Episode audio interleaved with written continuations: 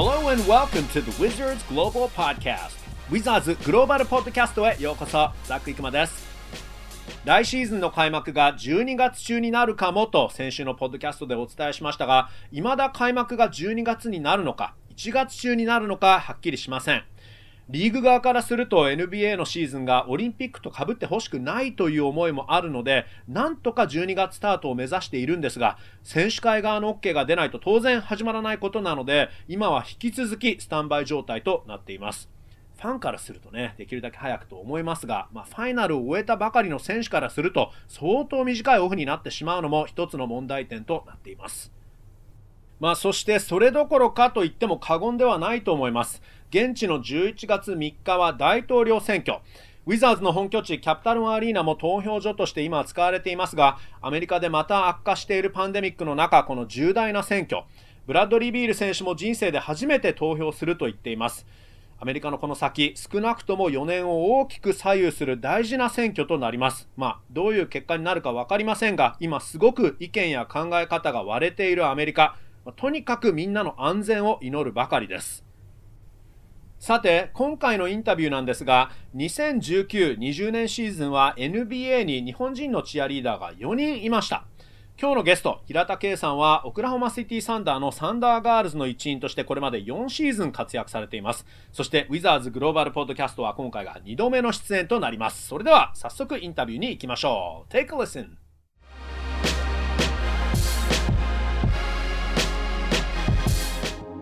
平田さん、こんにちは。よろしくお願いします。こんにちは。よろしくお願いします。あの、平田さんにこのポッドキャストでインタビューしたのがちょうど昨年の10月でしたよね。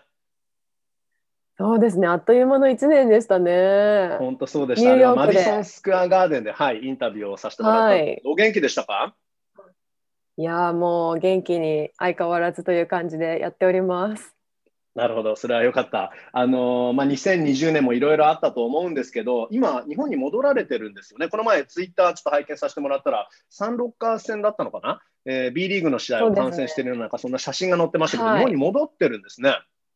そうなんです。あの日本に戻ってきて、まあ、オフを少し過ごしているというようなところですね。で、B リーグの試合にも伺いました。美味しいご飯も食べてますか ?OKC にない日本食とか。あのうなぎを2回食べました。うなぎ、なるほど。うなぎはやっぱりオクラホマにはないんですね。そうですね。あとはまあボリュームもあある大きなうなぎっていうのはなかなかオクラホマでは見つからないので、確かに確かに、東京にいる間に、はい、日本にいる間にたくさんいただいて、お魚もたくさんいただいてます。なるほど。平田圭さん、うなぎ好きなんですね。確かにアメリカの日本食レストラン、日本レストランとかだとね、結構うなぎロールとかあるけど、ほんのちょっとしか入ってないですからね。そうなんですよ。でも、この肉厚のと、あの、タレがやっぱり美味しいのと、あと、やっぱ日本お米が美味しいんで、まあ、私がね、コーチしてる新潟の、新潟のお米なんかも美味しいですけど、はい、やっぱりそれとこう合うものっていうのは、やっぱり日本に帰ってきたらいただきたいなっていつも思ってます。なるほど、えーと、ちょうどそこ、お米と新潟をつなげてくれたんですけど、その日本では他のお仕事もされてるんですよねって聞こうと思ったんですけど、新潟アルビレックスのコンサルタント的なお仕事なんですか？そうですね、新潟には新潟あれ、えーと、アルビレックスチアリーダーズというあ、まあ、はい、プロのですねチアのチームがありましてそこが新潟を拠点とするプロスポーツチームを応援してるんですけれどもでももちろん B リーグバスケットボールも含めて J リーグだったり BC リーグだったりっていうところに応援行ってるんですがそこのチアリーダーズのディレクターという形であのコーチをやっています。今はじゃあ実際に新潟に行って指導されてるのか、それとも今東京だと思うんですけど、やっぱりリモート的に、テレワーク的にやってるんですか？そうですね、通常ですとオフシーズン、あとシーズン中も日本に帰れるときはですね、まあ、3泊5日とか弾丸で日本に帰って、新潟に指導に伺うことってこれまであったんですけども、やっぱり今ちょっと,、えーと、COVID-19 のこととかあるので、もう100%リモートで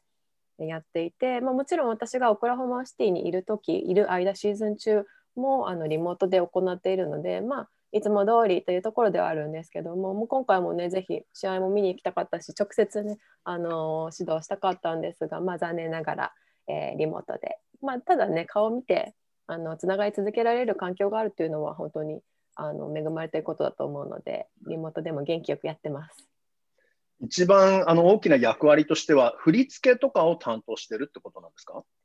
そうですね。あの全体的に少しずつ関わらせてもらってるんですけども普段まあシーズン始まる前、まあ、オーディション選考があってそういうものに書類を目を通したりとかあとはメンバー、まあ、選ばれた後振り入れを、まあバあのズームだって、まあ、バーチャル上でやったりだとか、まあ、曲を選んだり編集したり、まあ、いろんな、まあ、衣装のことを提案したりとかあチーム作り全般に関わっているってところですね。うんなるほど。あのまあね、やっぱり確かに COVID-19 コロナで今年はいろんなことがもうぐちゃぐちゃになってしまい、まあ、すごく世界中大変なことになってますけど、で、まあ、随分と前にも感じることだと思うんですけど、NBA のシーズンが中断になった、そのまあきっかけというか、その NBA のその中断の決断に踏み切ったのが、3月11日、現地3月11日のオクラホマシティ、えサンダー、ユタジャズ戦、えー、その時試合前にルディ・ゴベア選手がコロナ陽性が分かって、試合が急遽キャンセル、あれって試合寸前だったと思うんですけど、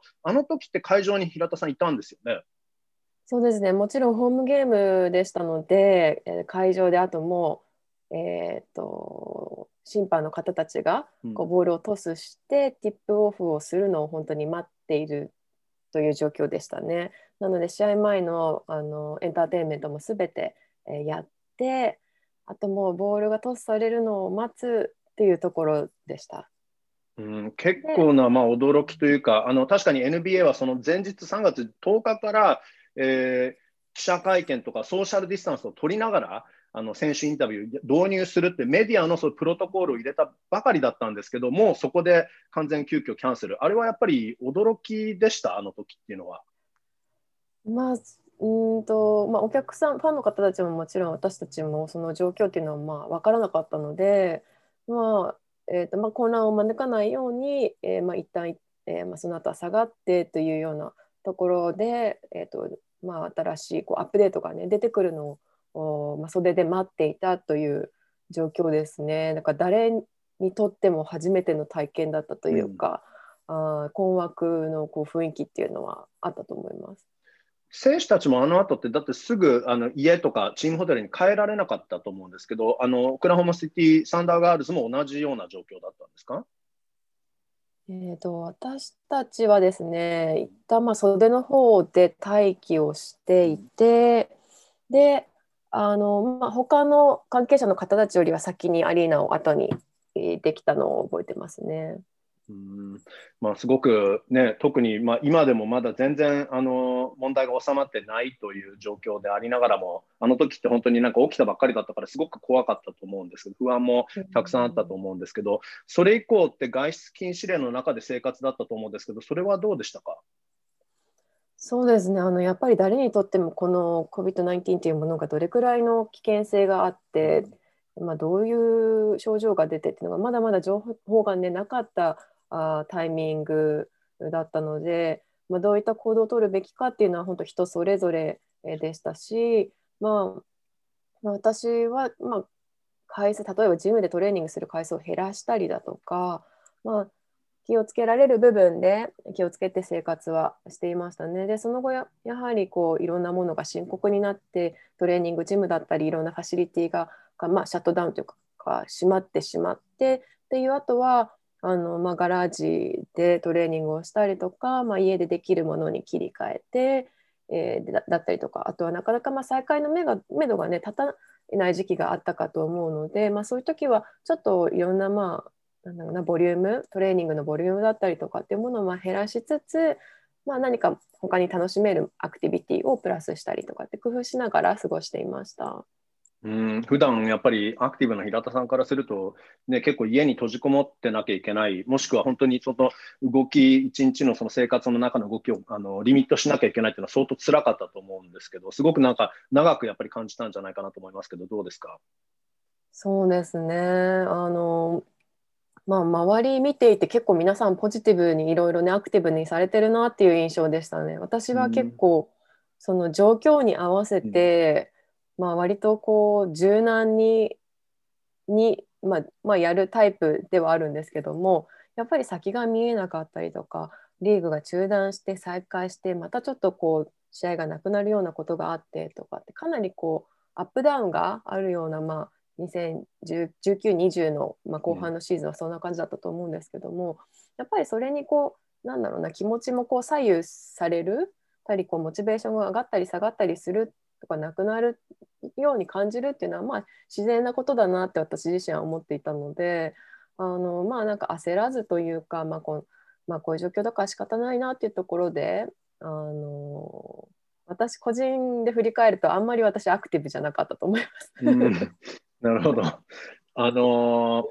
まあでも本当にみんなにとってこれ初めてでしたからね、それでもって、まあ、日本にいる人だと、日本でも例えばその規制はあったりとかしても、結構すぐ緩和されたりとか、アメリカってずっと深刻だから、やっぱり相当不安なんじゃないかなって、僕もワシントン DC にその COVID のね、始まりの頃っていうのはいたので、すごくいつも不安だなって、マスクもなかなか手に入らなかったですし、あの、不安だったんですけどね。ものがなかったですね。あのそうですよね。紙がなくなったりとか。はい、まあでも、そんな中でもサンダーは 子ども向けのアクティビティを定期的にこう発信するってことをしていたので、例えばあのなんか塗り絵のこう絵を塗れるそういうなんか PDF とか写真とかをが Facebook に上がってきたりとかあと私も一緒にやったのがあの子供に向けて、えーと、リーディングチャレンジ本うん、本を読むこうチャレンジ、まあ、2ヶ月ぐらいだったかな、はい、で、まあ1、1, 冊こう読むようなチャレンジでこうそれに応募するとこうしょ、まあ、商品っていうかこうグッズがもらえたりっていうキャンペーンみたいなのあったんですけど私もその子供たち参加してる子どもたちと一緒にこうやろうって決めてそれをソーシャルメディアにこう上げたりとか、うん、自分から私が知っているご家族の皆さんにお声がけしてあの一緒に本を読もうってことでこうどこまで読めたとかってこう日々やりながら他のアクティビティそうやって、まあ、体を動かすことは別ですけど、まあ、なんか本を読むことに時間を使ったりだとか、うんうんあとはあの子供向けにダンスをあの作って振り付けをしてそれソーシャルメディアに上げてあの一緒に習ってくれたことそういうところでつながったりとかあの、まあ、できるちょっとしたことをねやりながら、まあ、不安とかものがなかったりって本当にオクラホマも他の地域と同じようにあったんですけど、まあ、なんか少し小さいこうハッピーを見つけながら毎日やってました。なるほど。そうやって、まあ、チームのコンテンツ作りに貢献したりとか、まあ、体はそんなに動かすことができなくても、脳を働かせるというね、うん、えー、そういう機会つながり続けることが大事かなと思って。うん、確かに、確かに。まだあのサンダーいますよみたいなね、そのアピールじゃないですけど、それでやっぱりサンダーのファンは安心しますもんね。うん、あとは、まあ、こういう活動もサンダーしてるよってことを、まあ、シェアすることでね、あの皆さんにも知ってもらえたらっていうふうに思ってはいました。うん。あのそして、まあ、7月にはシーズンが再開で、えーまあ、サンダーはその後残念ながらプレーオフで、まあ、1回戦敗退ということにはなってしまいましたけど、えーまあね、あの元選手にやられてしまったという、ね、シリーズではあったかもしれないんですけどあのシーディングゲームではバーチャルファンを集めた、えー、観戦パーティーとかそういう試みがあったと思うんですけどその試みについて教えてくれますか？はい。まあ、そうですね。まずそのプレーオフについてはもともとサンダーはもうプレーオフに行けないだろう進出率 0. 点確か6%とかだったかな0.2とか6%っていう、まあ、予想があってあったけれども、まあ、1回戦進出できたので、まあ、すごいこう大健闘なシーズンだったんですよね。実は確かにそうですよね。再建のシーズンかもって言われてましたからね。リビルドって言われていたので、だからまあそこでちこう、ね、リーダーシップとチームワークとでプレーオフに進出できましてで、まあ、まあ、 virtual fan experience っていうあの NBA のね他のチームも皆さんやってましたよねこれ。はい、ねまあ、そういうものがサンダーでも始まりで全てがバーチャルになりましたね。でチアリーダーもバーチャルでのお仕事というかバーチャル上での出演ということで、うん、今までのようにこうダンスパフォーマンスをしてファンとのエンゲージメント高めたり会場を盛り上げるっていうやり方ではなくあのバーチャル上でファンの方たちと一緒に応援したりとかタイムアウトとか、まあ、ハーフタイム、まあ、ブレイクですね。にこうファンエンゲージメントのためのこうなんかクイズ大会みたいなものをやったりとかなんかあれ何でしたっけ？スキャベンジャーズ？スキャベンジャーハントみたいな。ハント、あ、そうです、そうです。はいはい、とかやったりとかってして、宝探しみたいな感じですかね。そうなんです、そうなんです。そう、もうし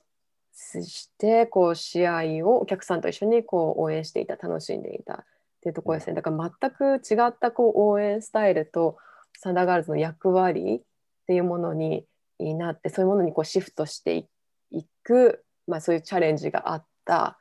プレーオフでしたね。うんあの普段だったら生でその派手に踊ってアピールするダンサーじゃないですか。だからその切り替えっていうのは結構難しかったというか、アジャストはやっぱりそう簡単じゃなかったんじゃないかと思うんですけど、どうでしたか？そうですね、これはもう本当あの NBA だったりチームに関わっている方たち皆さんにとってチャレンジングな経験だったと思うんですけどもそのチアリーダーである私たちサンダーガールズにとってもものすごくチャレンジングなことで私たちがやってる普段のこうファンとの交流っていうものは割とこうコンコースでこう流れる人のがこう流れる場にいてそこでこうエンゲージメントを高めたりとか会話をしたりとかこうちょっと短い時間でいかにこうつながるかっていうようなこと。まあ、プラスアルファ、まあ、もちろんコート上でパフォーマンスをするエネルギッシュなパフォーマンスをしてお客さんを盛りさらに盛り上げるっていうようなこうパエネルギーとかパワーのこうバイブスをかん、うん、感じ肌で感じながらそれを受けながらそして発信しながらっていうようなあ立場だったのが本当バーチャルになるとなかなかこ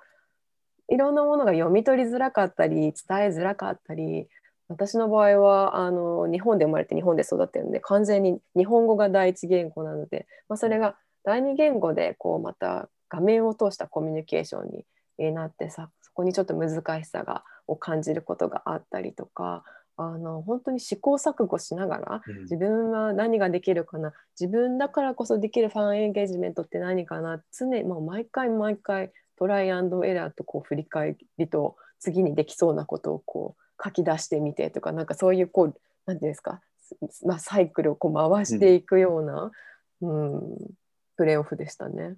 うんまあ、言葉は置いといてそのそもそもやっぱり、ね、今生でそのインタラクションっていうお話ありましたけどあの反応がやっぱりあるからそれに、まあ、もっとエネルギーもらったりとかあるいはその反応に対応してあのもっと他のアピールをしたりとかだと思うから、その反応がわからないっていうのは難しいと思うんですけど、あの日本人のファンを集めた観戦会みたいなものもあったんですよね。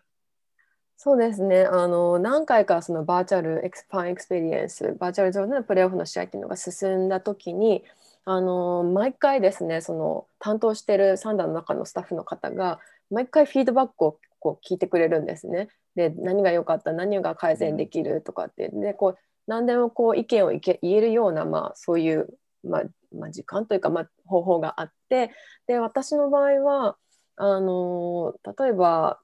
なんだろうな in person って普通にこうアリーナでファンサービスしてる時って例えば誕生日だったりとか記念日だったりとかってしたらこうバッチがもらえたりとかするんですよね。とか初めて今日初観戦ですとかっていう。で、うん、そういうのをバッチで会場でもらえてでそれを私たちも見て会話を始められたりとか、こう、おめでとうとか今日は何の記念で来てるの？結婚結婚のアニバーサリーとかあ誕生日何歳になったの？とかってそれでこうもっとこう会話が盛り上げられて膨らませるしお客さんっていうかファンの方もそのこう嬉しい体験ができる。あ来てよかったなわざわざ来て試合見てよかったなって思ってもらえるあ、まあ、体験に私たちも貢献できるっていうようなチャンスがあるんですけどこれがバーチャルだとそういうものもなくなかったりとかしてそういうこうチャンスをあのファンの人たちがよく今日一日良かったって思え思えるような機会を提供するチャンスを、まあ、なんか私はこうの逃し逃してるというかそういうものがないなって思ったらそういうものを提案してみたりとか、うん、その今ザックさんがおっしゃった日本のサンダーファンの方の、えー、ところ部分で言うとこのバーチャルの experience って本当にこうユニークで面白いしなんか私今まで経験したことなかったんですね。だからこれ本当に面白いしなんかもう例えばまあサンダー NBA、まあ、何でもそうですけどこれバスケファンの方にはぜひ体験していただきたいってすごい思ったんですよ。で、あのサンダーファン日本のサンダーファンに関してはあのブルーアライアンス東京チャプターといって、東京にそのファンファンのグループのあのサンダーからオフィシャルに認定されたコミュニティがあるんですね。でなんかそのそこにいる方たちとかがもし、まあ、人数が少なかったとしても参加できる機会があったらものすごく面白いんじゃないかなって思ったのと、でもちろん私も日本語がやっぱり日本のバックグラウンドがあって日本語が話せることが強みなのでなんかそういう時にその体験をよりいいものにあのできるように私は貢献できるよっていう形で、まあ、チームにあのフィードバックをしてで、あのそこからもういろんな話がこう広がって最終的にはこうバーチャルのお部屋お部屋になってるんですよね。あれ30人から40人ぐらいの方が1部屋にバーチャル上で入れるんですけど、うん、そこにブルーアライアンスその東京チャプターだけじゃなくてそのアメリカの中のオクラホマ以外にもチャプターってあったりとか、うんうん、他の国にもあるんですけどそういうところから人たちあのサンダーファンの方たちをこう招待しようということになって、うん、えー、そういうあのファンインターナショナルだし他の州からもファンが集まるお部屋を作る日が作ったんですよね。でそこに私は、うん、あのエンターテイナーとして、サンダーガールズとして中に入って1試合応援したっていうのが一つの取り組みでした。うん。あのもちろん NBA リーグとしてで各チームあのできる限り早くその生観戦できるようにしてそしてやっぱりすべてをライブでねあのみんな楽しんでもらいたいとはチームは思ってると思いますけどこれって今後に向けても実は特にこういう国際的アピールの意味ではあのこれって普通に戻ったとしてもありですよね。こういうバーチャル観戦ビューイングパーティーみたいな。いやありだと思います。あのやっぱりそれがこうバーチャルの強みっていうか距離だったり時差とかをこうなくせるというかボーダーをなくしてでも同じ試合で、まあ、バーチャル上ではあるけど同じ空間を共有して、えー、その試合を楽しむというかけ、まあ、こう観戦するっていうのはやっぱりなんか特別だしなんかこうまた違った良さがある。もちろん会場に来ていただいてそれを経験してもらいたいって気持ちももちろんあるんですけどやっぱりオクラホマまでねわざわざヨーロッパから例えば、ね、ニュージーランドからとかアルゼンチンからとか東京からとかって来てなかなかやっぱり全員が来れるわけではないと思うのでこうやってバーチャルでつながる機会が今後もあったらそれは本当に面白い取り組みだな楽しいなんかそういう機会またあったらいいなって本当に思ってます。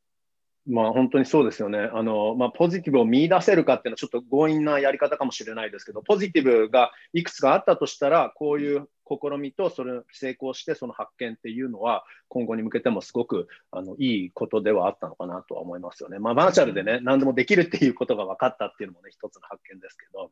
あのチャレンジはありますけどね。うん、でも初、ね、NBA 観戦、初サンダー、まあ、ウィザーズの試合観戦がバーチャルっていう世代が出てくるかもしれない。バーチャルルームでの試合観戦が初 NBA エクスペリエンスですっていう世代が来るかもしれないですね。うん、本当にそうですよね。で、本当にその、あの、バーチャルファンはね、そのアリーナにいる、大体その中継で抜かれるわけですし、抜かれる場合もあるわけですし、本当にいるわけじゃないですか。だから、あの、ただ、あの、球場とかアリーナで、他の球場、他のアリーナで行われてるゲームをただ見てみんなで応援、それもいいけど、だけどこれは実際に本当、お家にいるんだけど、いるっていう状態になるわけですからね。うん、応援してる様子が映るっていう。はい。がユニークですよね。うんあのー、10月にウィザーズが、えー、遠征で OKC に行ったとき、あれは、えー、シーズンの、えー、ウィザーズにとっては2試合目、えー、シーズン初勝利だったんですけど。サンダーはホームオープナーでしたかね。そうでしたよね。そうでしたね。うん、97対85だったかな。えーまあ、とにかくですけど、あの時、試合前に結構僕、あのスタンドであのいろんなファンの方にあの話すこともできてであの日本人のファンがたくさんいたんですよね。僕としては OKC にこんな日本人いるんだってちょっと驚いたんですけどであのその多くの人がちょうどその数週間前に K さんと平田さんとあのやったポッドキャストを聞いてくれていて本当にその平田さんはもうあの OKC の日本人コミュニティに、えー、愛されているんだな本当にその一員なんだなってすごく感じたんですけど相当それは勇気をもらってるっていうかあの平田さんも OKC にいる日本人コミュニティに支えてもらってるんじゃないかなと思うんですけどいかがですか？いやそれは本当にもちろんですね。あの昔、まあ、過去のそういった私をこうサンダーガールズとして選ぶ選考プロセスでもあの応援しにその会場まで来てくれる方がたくさんいたりとか本当身近な私の直接知っているお友達ご家族の方たちとか本当にえーまあ、それ以外のねあの場所から私のことを知って応援してくれてる方たちとかあの本当に皆さんの応援とかそういう気持ちがね私の支えになってるっていうのはもう本当に100%であのサンダーの場合は結構フレンドリー、ま、ファンとのこ距離もとっても近くて。あの一人一人コネクション、まあ、なんて言うんだろうな顔と顔を合わせてお互いの名前も顔も知っててっていう関係がとても作りやすいのであのそういうところから皆さんも私のこと知ってくれるし私もあの日本人の現地に住んでる方たちそしてあの飛行機に乗ってねわざわざ見に来てくださる方たちの本当顔とお名前が分かるのでなんかこう応援してくれてるまあベタですけどサンダーって本当サンダーファミリーなんですよね。うん、それは従業員も働いてる人もスタッフも、まあ、選手も私たちみたいなエンターテインメントもアリーナで働いてるパートタイムの人たちもファンの人たちももちろんですね。で会場に来れなくて家から見てる方来てくださってる方っていうのも本当に多いのであのそれがみんなもうファミリーっていう感覚でみんなつながってるんですけど本当日本のあのサウンダーファンの方たちだと私を応援してくれてる方たちも本当そのファミリーの一部だっていうふうに思ってます。うん、本当確かにもうファミリーちょうどベタとはおっしゃいますけど全然もうそれが的確なんだと思うんですよね。で、アリーナももちろん収容は、ね、他の NBA のアリーナみたいに大きいわけですけど、僕も初めて入った時なんてこじんまりしてる、ちょっと近所のアリーナ感があって、それで相当うるさくなるじゃないですか。ちょっと大きめの運動会みたいな感じですよね。はい、いやだからあそこでよくウィザーズ勝ったなと思いましたよ。あの八村選手も相当うるさいって言ってましたからね、あそこのアリーナは。いやあれは悔しい一戦でしたね。そう。あ まあでも、その日本人コミュニティ、あの平田さんはもうこれで OKC って何年住まれてるんですか？えっ、とですね、まあ、初めて引っ越しをしたのは2012年なんですよね。でそこで2シーズンやって、でもその後、まあ一度引退して4年間日本に住んでいるので、でまた2シーズン終えたとこなんですね、その後。だから合計としては4年なんですが、うん、なんかそこに住んでる方たちとかファンの方たちは2012年から知っているので、うん、なんかそれ以上住んでる気分にはなっています。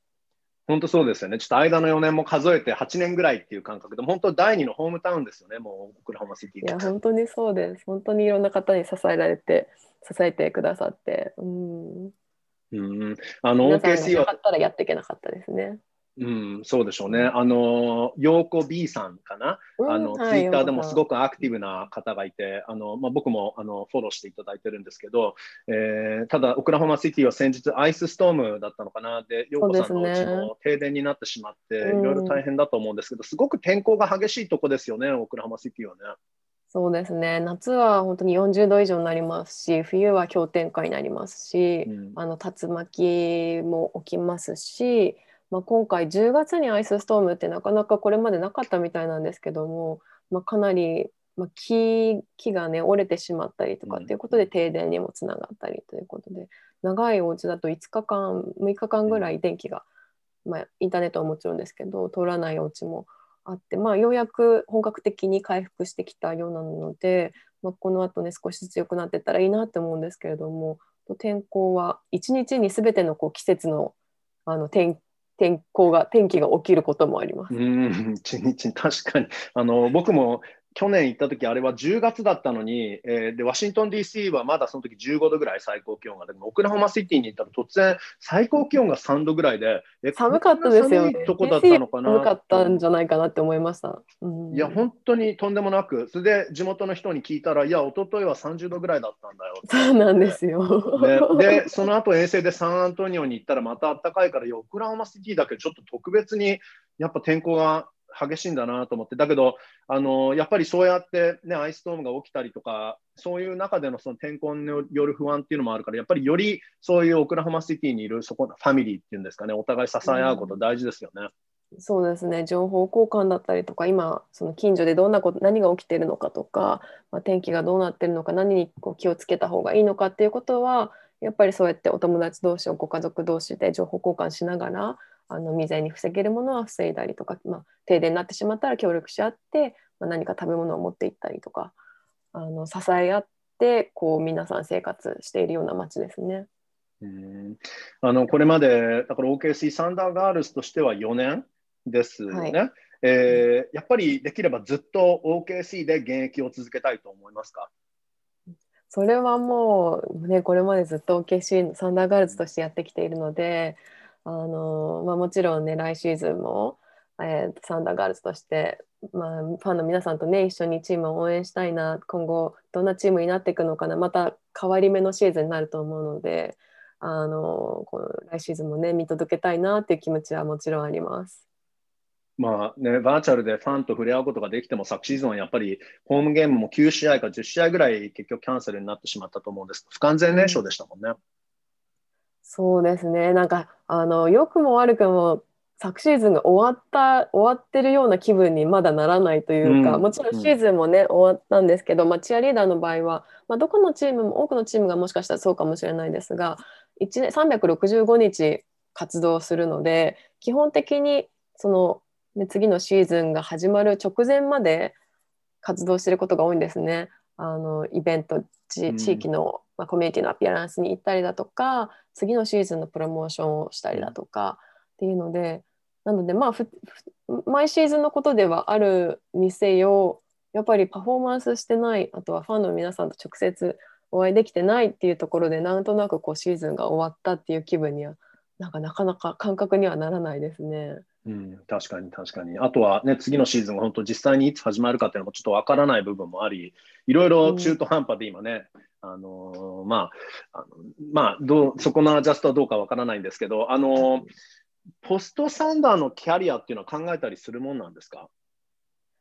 そうですね。あの、まあ、現役でできるうちはね、やっぱり、あの、パフォーマンスしていたいなっていうふうには思ってるのが一つと、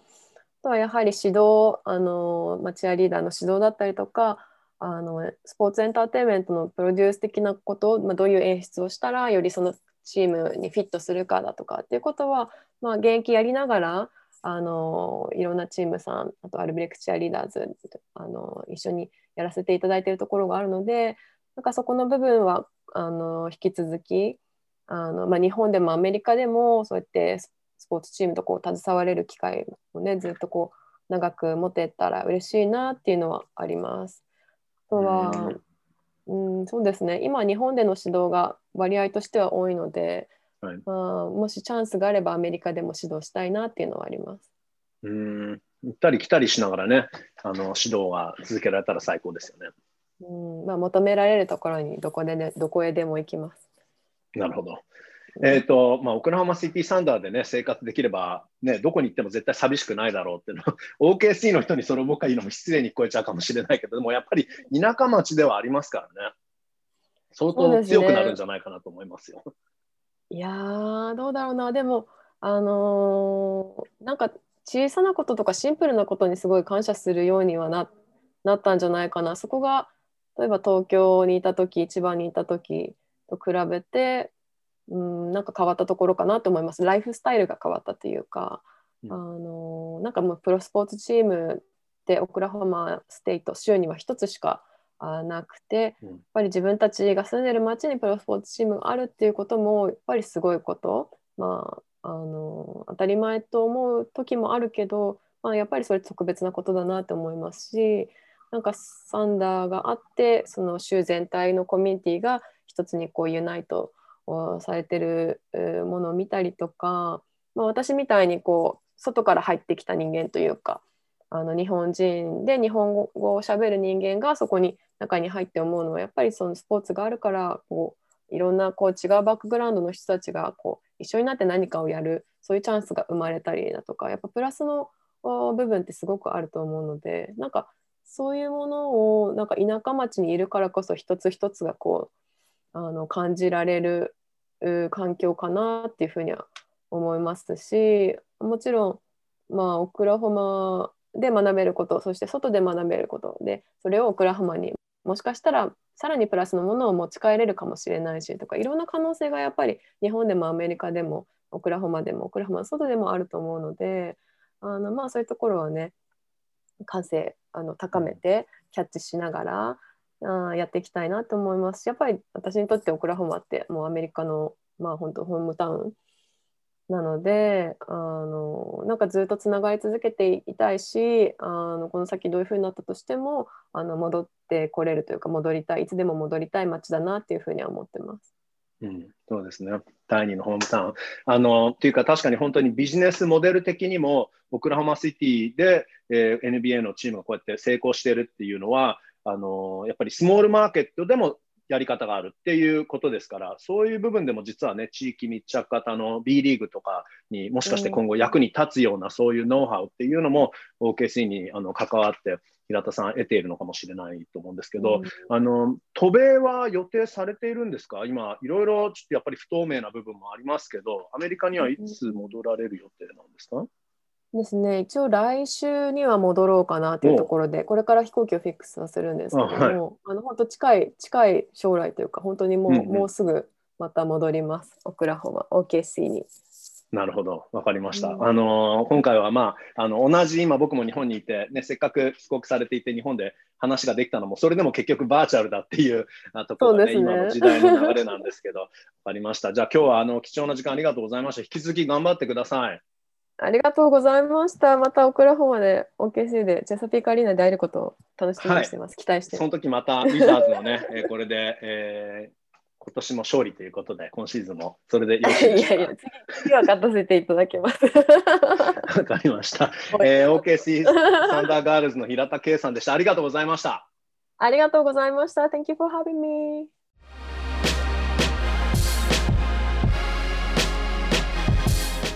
はい、えー、という OKC でも日本でも愛されている平田圭さんでした。えー、なんだか今日のポッドキャストはサンダーグローバルポッドキャストになってますよね。えー、まあ、実際ウィザーズつながりでいくとですね、えー、ウィザーズのスコット・ブルックスヘッドコーチがサンダーで7シーズン近くヘッドコーチを務めてましたけど、で、前のポッドキャストでも平田さんおっしゃってましたけど、まあ、とにかくブルックスコーチは、え輝かしいキャリアがあってオーラはあるんだけど、え街で会った時でも相手目線に立ったコミュニケーション、市民目線に立って話してくれる気さくな方、気取らない方と言っていましたね。本当にそうですよね。いや、OKC にいたからブルックスコーチいい人なんですかね。まあ、とにかく、平田さんがおっしゃるように、OKC は街全体がファミリーですよね。本当にいい人ばかり。で、まあ、はっきり言ってしまうと、田舎かもしれないんですけど、まあ、本当に住みやすいところなんだなっていうふうに思います。チェサピークアリーナの話もありましたけど、本当にうるさくて、自然体でいい雰囲気なので、オクラホマシティサンダーファンにはもうめっちゃおすすめ、まあ、NBA ファンにおすすめのアリーナです。まあ、その空間をド派手にしてくれるのがサンダーガールズですからね。平田さん、今日はありがとうございました。そして次のシーズンがいつ始まるか分かりませんが、引き続き頑張ってください。それでは、皆さん、今回はこの辺でお別れです。Thanks for listening to the Wizards Global Podcast. Goodbye.